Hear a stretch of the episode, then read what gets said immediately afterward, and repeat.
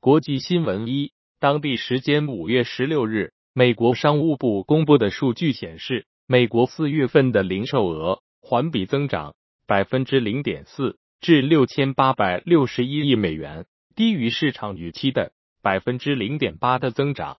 这表明消费者支出在通胀和高借贷成本等经济逆风面前保持稳定。二，拜登在十六日周二下午。会见了国会两党领导人，双方认为，尽管取得了一定进展，但依然僵持。拜登将于十七日周三启程前往日本广岛。拜登已经决定五月二十一日本周日就启程返回美国，取消原计划的对巴布亚新几内亚和澳大利亚的访问。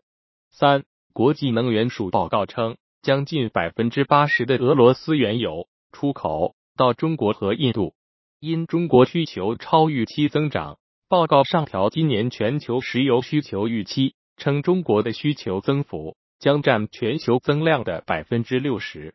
四。日本经济增长高于预期，防疫规定进一步放松，提振了消费。积极的经济表现或让提前大选和央行调整政策的猜测持续升温。日本内阁府周三发布数据。第一季度 GDP 折合年率初步增长百分之一点六，预估为百分之零点八五。当地时间十六日，联合国发布最新世界经济形势与展望报告显示，全球经济复苏的前景依然暗淡。预计二零二三年世界经济将增长百分之二点三，二零二四年将增长百分之二点五，略高于二零二三年。中国今年经济增长率上调为百分之五点三，美国上调至百分之一点一，欧盟经济预计将增长百分之零点九。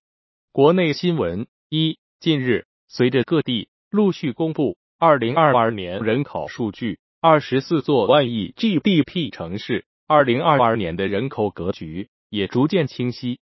从人口增量看，十七个城市。实现常住人口正增长，从高到低依次为长沙、杭州、合肥、西安、武汉、郑州、青岛、济南、成都、宁波、南京、苏州、泉州、福州、无锡、南通、重庆。二五月十七日上午，离岸人民币对美元汇率跌破七关口，在岸市场开盘后，人民币对美元汇率亦一路走低。并逼近七关口。当日，人民币对美元中间价下调二百四十二点，至六点九七四八。截至发稿，离岸在岸人民币对美元最高分别跌至七点零零九四、六点九九四四。三一至四月，全国房地产开发投资三万五千五百一十四亿元，同比下降百分之六点二。房地产开发企业房屋施工面积七十七万一千二百七十一万平方米，同比下降百分之五点六；房屋新开工面积三万一千二百二十万平方米，下降百分之二十一点二；商品房销售面积三万七千六百三十六万平方米，同比下降百分之零点四；商品房销售额三万九千七百五十亿元。增长百分之八点八。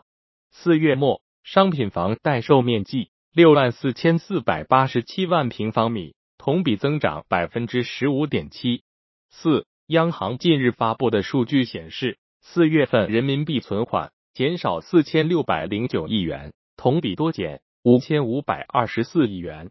其中，住户存款减少一点二万亿元，非金融企业存款。减少一千四百零八亿元，财政性存款增加五千零二十八亿元，非银行业金融机构存款增加两千九百一十二亿元。财经新闻一，根据周一发布的最新幺三 F 文件，比尔与梅琳达盖茨基金会第一季度将其持有的伯克希尔哈撒韦公司股份出售了五分之一，后者在其投资组合中的权重。从百分之二十一点三五降至百分之十六点六七。二，特斯拉首席执行官埃隆·马斯克在周二的股东大会上表示，他预计全球经济将面临困难的一年，很多公司将破产，并表示这家电动汽车制造商也无法避免受到经济下滑的影响。尽管他计划未来为特斯拉推出两款新产品。四，摩根大通首席执行官杰米戴蒙表示，该行不太可能再收购其他因为行业动荡而状况不佳的地区性银行。戴蒙在周二的年度大会上回答股东问题时称，这个行业有望恢复稳定。四，美国银行最新调查显示，全球基金经理的信心五月份。进一步恶化，投资者担心经济衰退和信贷紧缩即将来临，纷纷涌向现金资产。百分之六十五的受访者预计经济将会疲软，基金经理信心今年以来最为悲观。与此同时，近三分之二的投资者认为全球经济增长最可能出现软着陆情景，预计公司盈利只会小幅萎缩。五。根据美国证券交易委员会披露，瑞银递交了截至二零二三年三月三十一日的第一季度持仓报告。据统计，瑞银第一季度持仓总市值达两千七百三十六点四三亿美元，上一季度总市值为两千六百七十八点二四亿美元，环比增长百分之二点二。